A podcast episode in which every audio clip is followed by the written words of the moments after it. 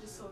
Filmando já? Já, eu tô gravando, já. É, não, por Agora conta que das eu vi, músicas. por conta da... Ah, são partituras. Você viu instrumento de som?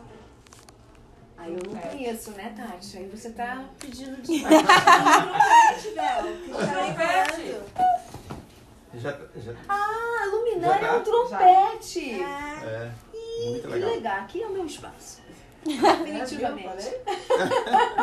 Aqui é o meu espaço. Não, é, é, exato. Que legal.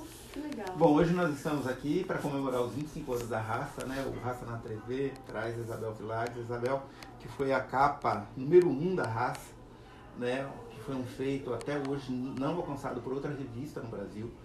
Essa primeira edição da Raça vendeu 270 mil exemplares.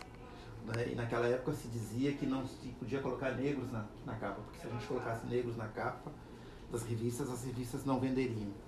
E a número um da raça foi recordista e abriu aí um, um leque né, de, de opções. É, eu costumo ouvir muito, e a raça tem teses aí de mestrados, doutorados, falando que o fenômeno da raça ela marcou e mudou o cinema, a televisão, o teatro, não é? E a nossa aparição, é, a aparição negra nesses espaços. É, Isabel, 25 anos depois, fala aí um pouquinho pra gente o que é que você acha que mudou, que alterou. Como é que é isso, né? Como é que é a tua vida hoje? Eu sei que é muito difícil resumir tudo, mas... Sintetizar Mas- vai ser difícil. Eu juro que eu vou tentar.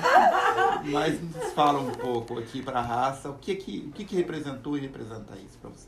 Eu quero começar falando sobre esse recorde que você disse, que eu só vim saber há pouco tempo, o Djamila Ribeiro.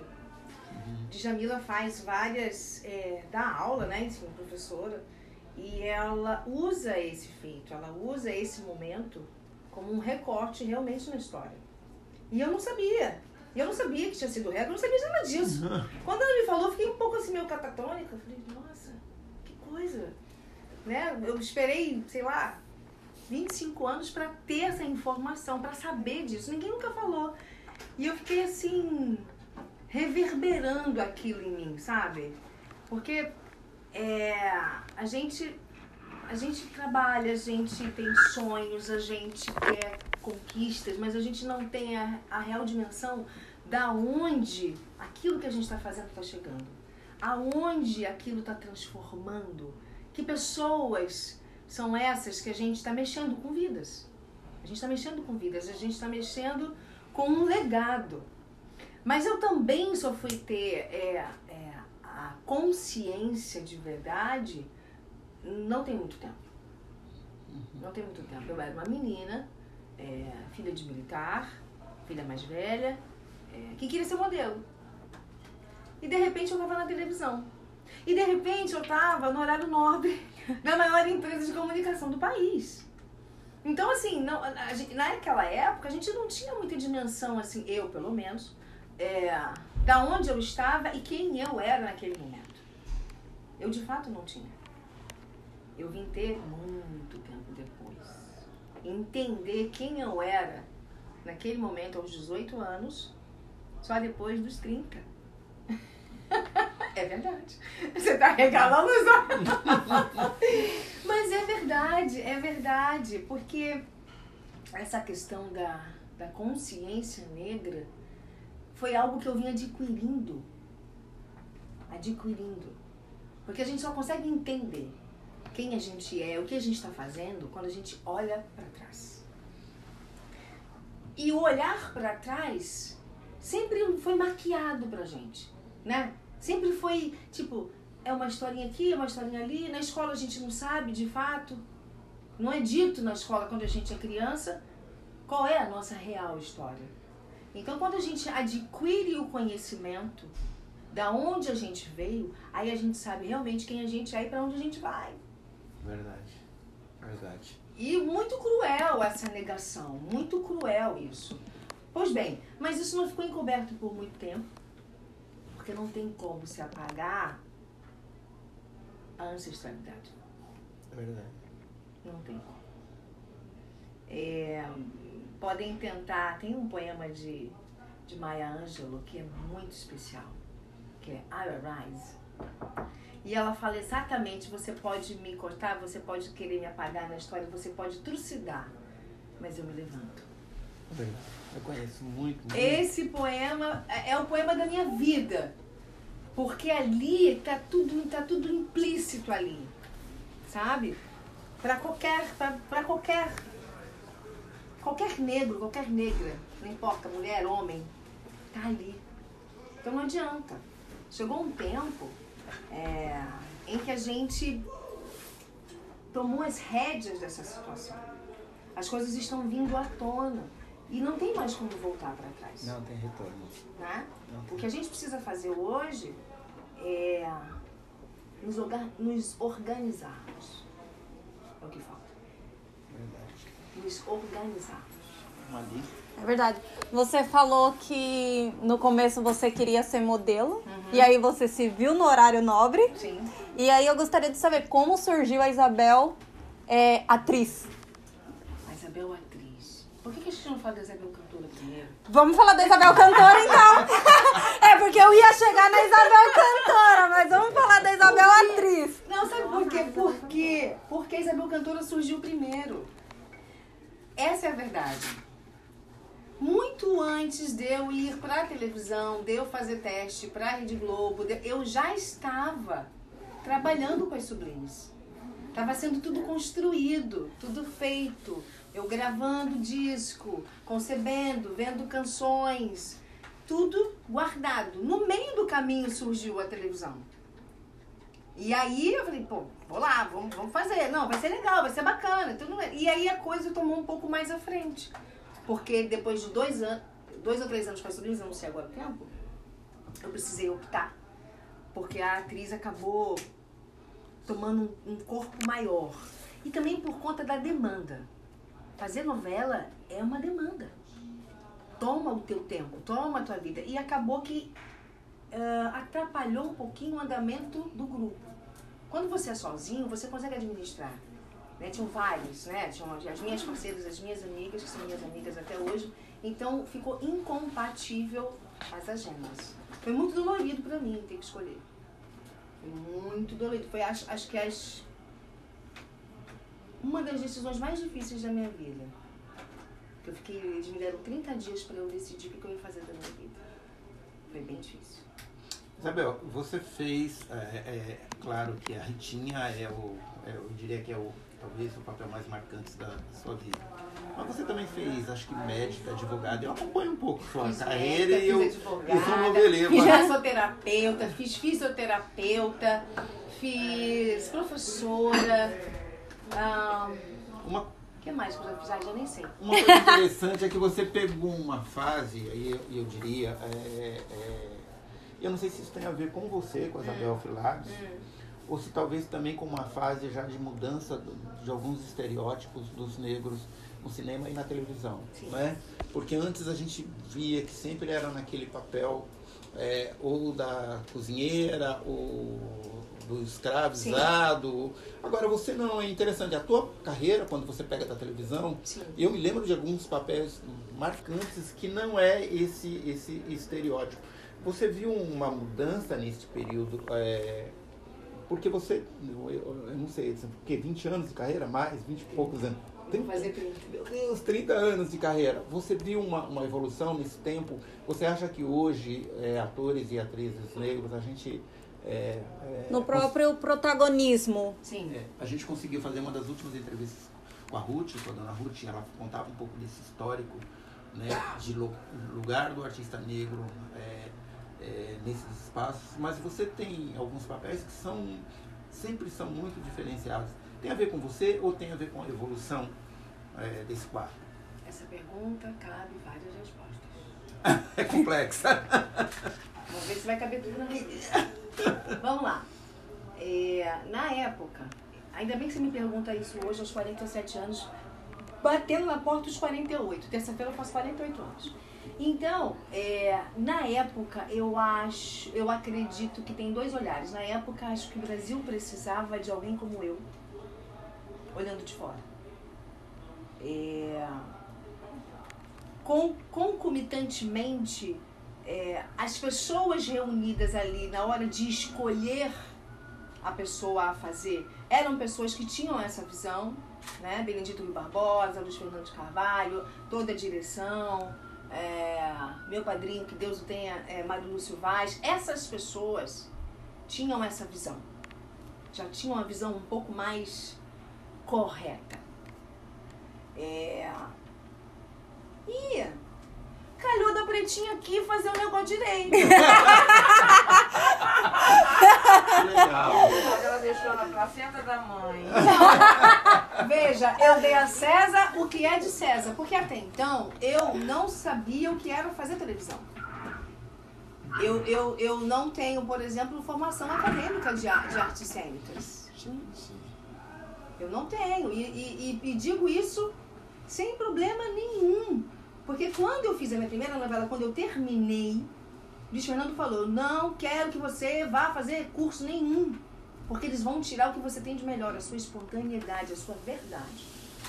Você pode fazer cursos complementares, adicionais, enfim, o que você quiser. Que legal, que legal. Mas você não precisa ir para uma academia para Que fazer. coisa, a gente ouve muito isso da, da academia e dos intelectuais negros que muitas vezes perdem um pouco a sua essência quando vai pra academia, mas eu nunca tinha visto alguém, um, um branco, falar isso para um negro Pois. e numa, numa área que é a área da- das artes, né? Que é que maravilha, que coisa bacana É, o ouvir Luiz, isso. é, o Luiz é uma pessoa muito especial na minha vida porque o Luiz, ele, ele é... Eu posso dizer que o que eu, o que eu sei hoje de televisão eu aprendi com ele e com eles, sabe? Porque eles me deram oportunidade, eles me ensinaram da forma artesanal. O que é a forma artesanal? Você pode pegar um livro, o livro que você quiser. Você vai pegar ali apenas palavras. Mas se você não sentir, se você não tiver na alma, se você não tiver na vocação, na sua essência, não vai. A essência do artista é a observação do ser humano. É verdade. Seja ele cantor, seja ele um pintor, seja ele uma, Verdade. uma atriz. Porque eu estou reproduzindo aquilo que a vida está trazendo. é Verdade. Entende? Então, você pode estar lá 100 anos, você vai estudar 20 anos lá, fazer, ir para Nova York. Mas se você não tiver verdade, você não vai tocar o coração das pessoas. Você falou que era difícil, você respondeu tudo. Ela É? respondeu você. Mas não é? E falando de Ruth, não, pera, que ainda tem você. É, é porque a Ruth é uma pessoa muito importante na minha vida. E depois de um certo tempo, ela, ela, ela por ela, é, me ligava pelo menos de 15 em 15 dias. E falava comigo no telefone. E me perguntava se eu estava bem. Isso é uma coisa muito difícil da gente ver entre nós. Verdade. Porque é, Verdade. irmandade é isso. É. É você passar a mão no telefone pro seu irmão e perguntar: Você tá bem? Você precisa de alguma coisa? Isso é acima de tudo, né? Tá. Você. Ela falava: Minha filha, você. Não pode desistir.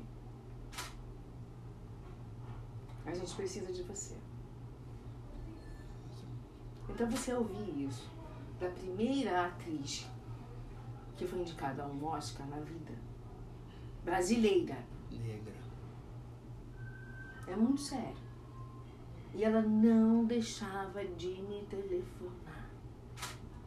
Era constante, presente. E não só comigo, com muitas das minhas irmãs. Muitas, muitas, muitas. Todas nós. E por isso que a gente tem essa, essa, esse carinho, esse afeto e essa proteção com ela, com o nome dela, com o legado dela. Porque não era só assim para inglês ver. Entende? Era de verdade. Quando eu digo que falta organização, isso está implícito também. Faz parte do pacote. O problema é que a gente não consegue, porque o ego não deixa. Verdade. Verdade, verdade. Vou mudar totalmente de assunto. Você participou do Dancing Brasil. Fui. E o público te adorava. Você era uma uma das preferidas do público. Ah, que bom! E aí surgiu a dança novamente. E eu queria saber o que, que a dança e o programa agregou na sua carreira.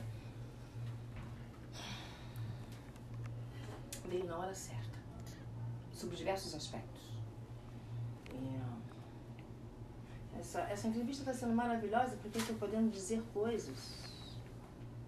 Além daquilo que eu já falei, que eu venho falando, é um pouquinho a mais. Né? Veio na hora certa. Porque eu estava bem assim num momento difícil. Sazonal. Um hiato na minha vida. E uh, foi um frescor, foi um, um, um uma porta. O Dança Brasil foi uma porta. E foi uma porta numa arte que eu, que eu, que eu mexia, mas eu não mexia tanto, assim, né? Eu fiz jazz quando eu era pequena, assim, mas bem pouco, um pouquinho de paraclássico, um pouquinho, sempre um pouquinho, né? Nada tão, assim, significativo. E usava a dança, né? Porque no, nos palcos com as sublimes e com tudo e tal, mas dessa forma, de uma forma absolutamente profissional e rigorosa, porque é, é, é o, o, protocolo é todo de fora, então era um rigor assim, o que fez com que eu aprimorasse mais ainda a minha expressão corporal. Além de ser agradabilíssimo, além de eu estar de uma pessoa que eu amo de paixão, que é a Xuxa, que é minha amiga, minha amiga. Bem nesse contexto da palavra. Amiga. Dessa tipo nude. Né? Então foi um momento maravilhoso, foi enriquecedor para mim, enriquecedor, que eu já trago comigo e que vou levar para os palcos, né, mestre? Deixa eu te falar uma coisa. Sim. Você falou de pessoas é, importantes é, é, é, da Ruth que realmente nos emocionou aqui, eu fiquei emocionado. Falou agora da palavra amiga com, a, com relação à Xuxa, mas eu sei que também tem uma outra pessoa tem uma presença muito grande na sua vida, que é a sua mãe, que toca um pouquinho essas coisas e tal. Eu queria que você falasse um pouco, não só da sua mãe, mas também da Isabel, mãe de família. De, vamos falar um pouco de família, né? Família preta. O que, que é isso? O que, que isso significa para você? Eu venho de uma família de mulheres muito fortes. Eu vou, então, se você vai falar da minha mãe, eu tenho que falar das minhas avós. Né? Uhum. São, são mulheres que, que, já naquela época elas já eram é, admiráveis pela força, pela garra. As histórias se repetem, é, casamentos distorcidos, é, homens agressivos e, e elas não esmoreceram e criaram seus filhos e trabalhavam fora. Então, ambas. Né? É porque a minha avó, por parte de pai, não está mais entre nós. Já virou ancestral. E a, a minha avó, por parte de mãe, é viva. E não diferente. São muito fortes. Muito fortes. E a minha mãe não vai fugir a isso, ventre. Né? Assim como eu vim de um ventre fortíssimo da minha mãe. Se eu contar a história da minha gestação, que vai sair no meu livro, Eu não posso contar essa história porque senão vocês não vão querer ver. é, porque é algo muito forte, né? Então, é, a minha mãe é uma mulher que já nasceu com uma cabeça diferente. Sabe? Mesmo sendo, mesmo, mesmo, mesmo morando na Baixada Fluminense, né? Mesmo tendo uma vida dificílima, a minha mãe já tinha um olhar diferenciado para a vida, amplo. E eu acredito que quando ela me viu assim, vislumbrando outros caminhos, porque fui eu que falei para ela, eu, eu, quero, assim, meu Deus, eu quero desfilar. E ela nunca disse não. Aí você falou assim, não, vamos lá, minha filha, vamos ver como é que é. Vamos ver como é que é. E eu ia avançando e ela junto. Então quando eu, eu fui progredindo, ela progrediu junto. Minha mãe era do lar. Virou empresária, virou produtora fazendo. Ninguém nunca ensinou. No início não era respeitada. Sabe por que ela não era respeitada? Porque porque sempre tem aquelas pessoas né, que gostam de. Né? Mas depois ela ganhou a respeitabilidade, né? No espaço dela. Então, se existe Isabel Filardes, é porque tinha uma Sônia com erros e acertos. Meu nome é limpo. tem credibilidade em qualquer lugar que vai. Então eu tive uma boa educação. Uma ótima educação. Meu pai também entra aí. Mas é porque minha mãe tomou- sempre tomou muito mais à frente, né? Já sabe por quê, né? Tá. Já entendeu por quê, né? É, Respondi, gente, porque eu beça. Muito, muito. Muito. Você falou, eu acho uma coisa muito já importante. estamos já encaminhando pro foi final. da, da, da ancestralidade das, das mulheres que vieram também antes da sua mãe. Então isso é importante. Eu queria agora te fazer uma pergunta, porque você já falou em vários locais que 2021 foi o ano do renascimento pra você. E foi o ano da mudança, e foi o ano que você renasceu e ressurgiu. É. E aí eu queria entender um pouco o porquê do renascimento Uhum. e de ressurgir em 2021. É, sobre fatos que aconteceram no, no passado, você disse que esse ano foi o ano do renascimento. Por quê? Eu. Os últimos sete anos da minha vida foram anos de muitas provações. Provações físicas, de saúde, vida pessoal. Perguntas sobre mim mesma, sobre minha carreira, da onde eu vim, aonde estou e para onde eu quero ir. É, Foi, é, foram anos de resgate de mim mesma, em todos os aspectos da minha vida.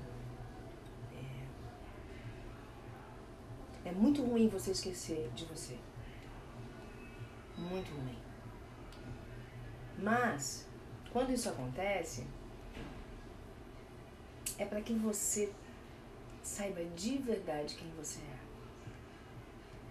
Talvez eu tivesse. Talvez eu não tivesse a real noção de quem eu sou. E foi necessário, de repente, acontecer todas essas questões comigo para que eu pudesse despertar. Despertar de verdade. Despertar. E aí eu fui atrás de mim. Da Isabel Cristina e da Isabel Chilardes. Sabe? Porque é ruim você se olhar no espelho e você não se ver. É ruim você pregar, andar pelo deserto e você procurar por pessoas, bater em portas e elas não se abrirem. Por pessoas que você achava, que você achava que eram seus olhos. E aí você descobre que não, que não é bem assim. Não tô aqui julgando nem apontando dedos, porque cada um sabe de si e cada um tem o seu momento. Acredito eu também que essas portas, talvez, talvez que eu tenha batido, as pessoas não estavam preparadas para me suprir e me dar aquilo que eu precisava naquele momento. Ou não. Ou talvez eu mesma tivesse que abrir as minhas próprias portas e fazer as minhas próprias portas. Foi aí que eu voltei para a música. Porque foi algo que você não eu, eu, eu, eu, aprendi que você não pode negar os dons que Deus te deu. Era como se eu estivesse negando a minha própria voz. Né? negar a própria voz. Deixar de dizer aquilo que você sente te mata. Seja na vida seja na arte seja em qualquer lugar. Sua fala agora me fez lembrar que eu sou cartunista, né? Mas eu deixei a vida de cartunista um pouquinho de lado, porque tinha que fazer outras coisas na vida. Mas eu sempre acho. um mas não te dá che- prazer Muito. então volte É. Eu vou voltar. arranje o seu tempo É, tô pensando aqui. entendeu Deixa eu te falar, Isabel, acho que já que é, a Maria disse que a gente está caminhando para o final, eu acho que ia fazer uma pergunta que você já respondeu, que era um pouco sobre esse novo momento musical é, seu, e eu vi coisas maravilhosas suas, e eu sei que tá muito, tá muito bom esse trabalho. Tá muito bom o trabalho. É, eu queria assim, caminhar um pouco para falar um pouco sobre esse momento. É, a gente vai repetir, a gente está repetindo a capa de 25 anos atrás. Né? E assim, a gente está fazendo uma pergunta para várias pessoas nessa edição da, da revista toda. Muitas pessoas estão falando o que é que você acha que mudou é, nesses 25 anos na nossa vida? Eu sei que você já de uma certa Não, forma eu não respondi de fato. Não. respondeu. Respondi meio mas, mas assim, é, mas tentando resumidamente, o que é que mudou é, na real você acha da nossa história é, como pretos e pretas, mas não só no aspecto das artes, no aspecto da economia. Nas, por exemplo, há 25 anos atrás, você era capa de uma raça que era de uma família coreana, que ficou 10 anos com a raça, a família da, da Joana Fon. Depois ficou 10 anos no, no, na família dos De Lorenzis, né, que é, eram descendentes de italianos. E há 5 anos a raça está numa família negra. Quer dizer, isso é uma mudança é, substancial do ponto de vista de revista Raça. Agora, o que, que você acha que mudou na nossa sociedade nesses 25 anos? Olha só. Mudou. Eu vou ser severa. Mudou, mas não mudou muito. De fato. Vai mudar quando os nossos pretos e pretas da periferia, por exemplo, tiverem de fato uma oportunidade. Meia dúzia de gato pingado, e eu estou incluída nesse meia dúzia de gato pingado, não sendo, não sendo, não me menosprezando nem os meus colegas, nada, de forma alguma. Mas a gente precisa dar educação para eles. Educação. É negado. É miserável, é, é, é pouca. Né? Aqueles que têm um pouco mais de gana, um pouco mais de, de, de visão, um pouco mais de, de, é, de ímpeto, vão atrás, vão buscar e tal. Mas tem aqueles que ainda estão anestesiados, que precisam de uma injeção um pouco maior, sabe? E a gente precisa mexer ali. A hora que nós mexermos ali, aí sim a gente vai estar começando a empoderar os nossos. E é isso a gente precisa fazer. Porque aí cada um vai poder escolher, ah, eu quero ser advogado. Então ele vai ter a chance exata de ser advogado, porque ele vai ter as ferramentas para ele ser o advogado. Sabe? Seja médico, seja em qualquer área. Nas ciências. Nós somos pioneiros nas ciências e tentaram apagar isso da nossa história. Então a gente está vivendo um momento em que as coisas estão vindo à tona. Então a gente precisa pegar isso, colocar isso bem ajeitado, bem arrumado e empoderar o futuro. A gente só vai conseguir, as pessoas falam do racismo. Como é que a gente acaba com o racismo? Vai demorar. Não é da noite pro dia. E a gente tem que tomar várias frentes. Várias frentes. A gente precisa atuar em várias frentes. A gente precisa cuidar das mulheres. A gente precisa cuidar dos ventres. A gente precisa cuidar das mulheres. São elas que vão fazer a diferença. Somos nós. Na hora da gente educar os nossos meninos, na hora da gente, re, na hora da gente também se empoderar, da gente saber quem a gente é.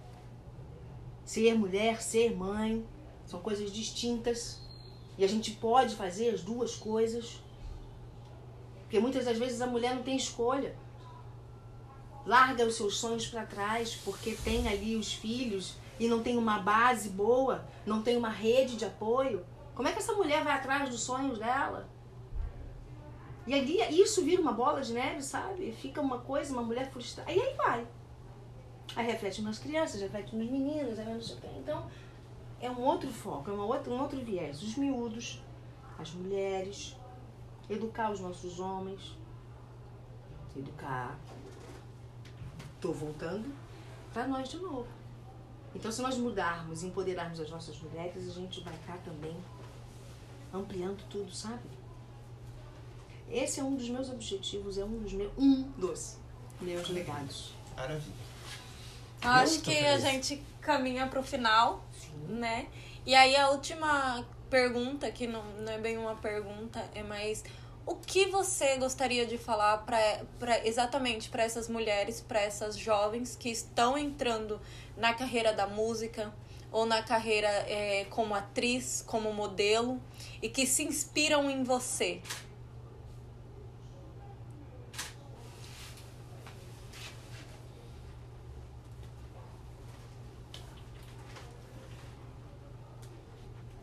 se seja qual for a circunstância que você esteja vivendo, é possível. É possível. Porque é ensinado pra gente, é, é- somos programados a achar que não é possível. Tá errado. É possível. Eu posso. Eu quero. Eu consigo. Por mais difícil que seja, por mais longo, por mais doloroso, é, é, olha que de estrada eu posso dizer. É possível. Hoje, então, é mais possível ainda. Porque hoje, é, o Brasil se declara racista. Então, hoje a gente está mexendo nessa ferida. Hoje a gente está olhando para isso. Então, hoje a gente consegue. Não tem como a gente curar algo, a gente cuidar de algo que está encoberto, que está escondido, que está submerso. Não tem como. Hoje não mais. Tá tudo aí. Desorganizado, pra fora, com as vísceras toda aberta. Mas só se é possível cuidar dessa forma. Então eu digo que é possível porque eu tô aqui. Viva, com saúde, falando, com três filhos, um especial, uma menina de 20 anos, um menino de 7, cuidando de mim, dos meus. E os meus não cabe só a minha família, né? Verdade. Os meus. Verdade. Maravilha. Valeu. Fechamos. Fechamos. Obrigado. Obrigado, obrigado, obrigado. Ah, ficou ótimo.